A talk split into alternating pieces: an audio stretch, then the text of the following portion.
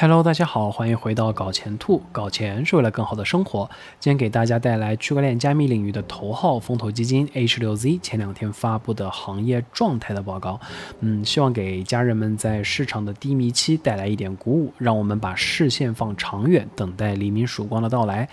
嗯，那么大家边看边赞，腰缠万贯啊！那我们就开始吧。我将这篇报告的原文链接放在了视频的描述栏和这个 PPT 中，大家可以下载去具体研究。H6Z 作为这个领域的头号玩家，兔子也就不过多介绍，直接进入内容吧。快速梳理一下的话，这份五十多页的报告呢，主要是侧重于以下几个方面：从介绍 Web 三的定义和重要性开始，呃，引入区块链加密市场的这个价格创新的一个周期，或者说一个闭环，并且得出咱们现在是处于这个周期和闭环的中间阶段。而从公链和二层方案来看的话，以太坊依然是明显的领导者。虽然有很多的这个竞争者，不过这里的创新空间很大，多个赢家的这个局面呢是会出现的。嗯，DeFi、区块链、加密货币这些绝不仅仅是一种金融创新，而更是一种由技术创新带来的社会和文化创新。而现在看来，我们。还只是触及到这个巨大的可能性表面而已，啊，对于内容创作者来说呢，Huz 的团队对比了这个 Web 二平台和 Web 三平台给到这个创作者的这个版税，啊，是非常夸张的结论，仿佛现在这个大科技公司和黑手党一样在抢钱。啊，那最后呢？报告指出，咱们现在还处于这个 Web 三非常早期的阶段。啊，如果相比于互联网的发展史的话，咱们现在还处于一九九五年左右，所以说更要保持耐心，继续坚持啊。好了，以上就是总结，那我们具体来看看吧。首先，A 十六 Z 给出了 Web 三的详细定义，其中也对 Web 一的这个属性进行了一个回顾。也就是一开始的互联网其实是 community governed，也就是社区治理为主的，之后变成这个中心化的科技公司的这个 Web Two 时代，现在呢又有点回归初心，结合两者的情况。因为现在的这个创造者和用户呢是可以打造功能更为全面的现代的这个去中心化社群，然后同时呢也解锁了新的创造力和创业力。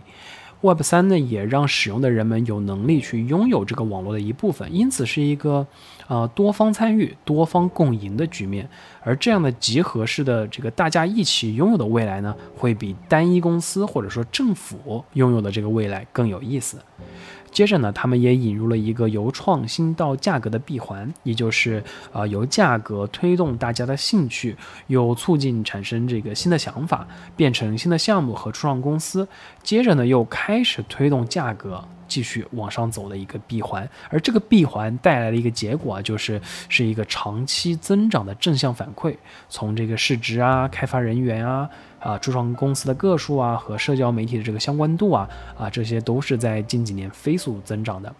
而 Web 三的时代呢，必然是这个多链的时代，开发人员呢也可以选择这个。不同的链啊，这里也统计了不同的这个主链的这个活跃地址以及每天的交易量的情况。虽然说以太坊的这个月活跃开发人数呢是无可比拟，但是如果咱们把这个时间点放在同一时间，确实也有在其他早期发展这个速度比以太坊更快的公链。这里的数据呢引用了2021年这个 Electric Capital 的这个发开发报告，兔子之前也做过这篇报告的这个解读视频啊，大家可以点击视频右上角的链接去进行一个回顾。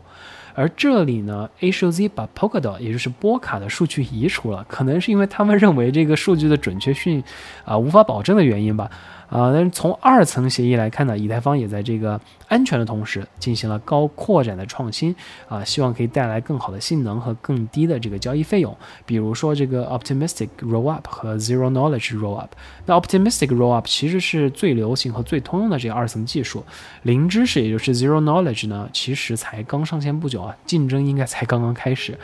而区块链的领域啊，嗯，确实还有很大的创新空间，多个赢家存在的局面呢，一定会在未来出现。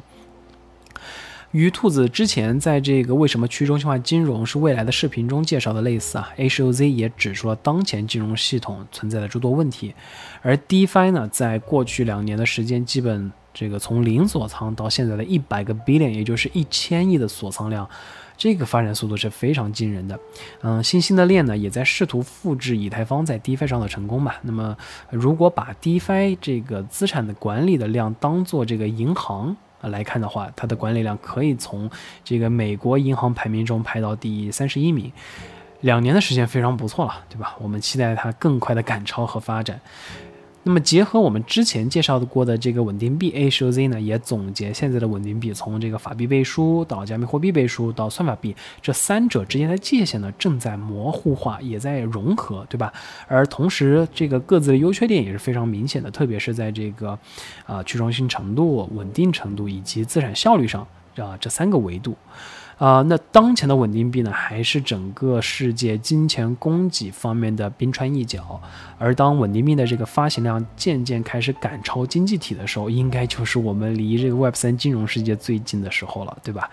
啊，报告也指出，呃，NFT 目前是非常早期的阶段，尽管开始已经有非常多各种种类的这个涌现吧，比如说彰显线上身份，啊，在这个艺术和音乐方面，在游戏方面，在权益认证方面，在虚拟世界方面等等。那对于创作者的分成来看呢？啊，当前的大平台的这个分成或者说抽成率呢过高，有点像这个黑手党勒索啊。二零二一年基于以太坊 NFT 的销售呢，给创造者带来了三十九亿美元的营收，而 Facebook 呢，也就是现在 Meta 只有三亿啊。虽然说 Spotify 和 YouTube 的创作者这个营收高，但是考虑到他们的创作者人数啊，我们可以看到这个人均的差距是巨大的。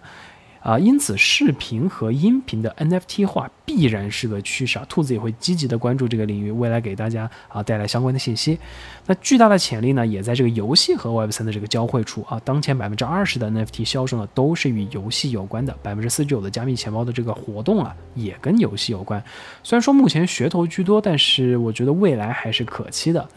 那道呢？相比于其他的这个组织结构，提供了一种社区治理的方式。对于嗯传统公司的这个每一个痛点吧，这里也列出了道都有它的独到之处。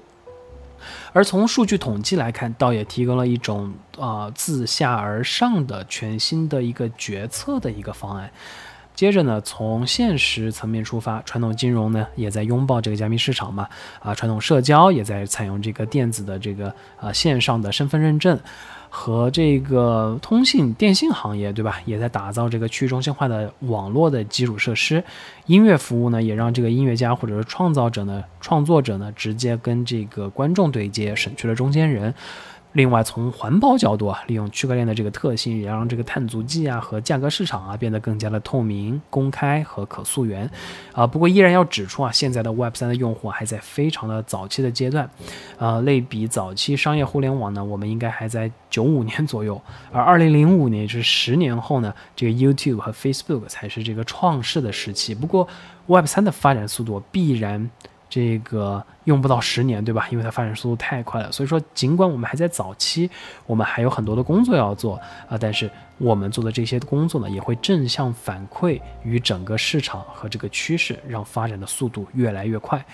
因此啊，我们不仅会期待这个寒冬过去，我迎来夏天，我们还会期待 Web 三从地基落地到大厦落成的那一天。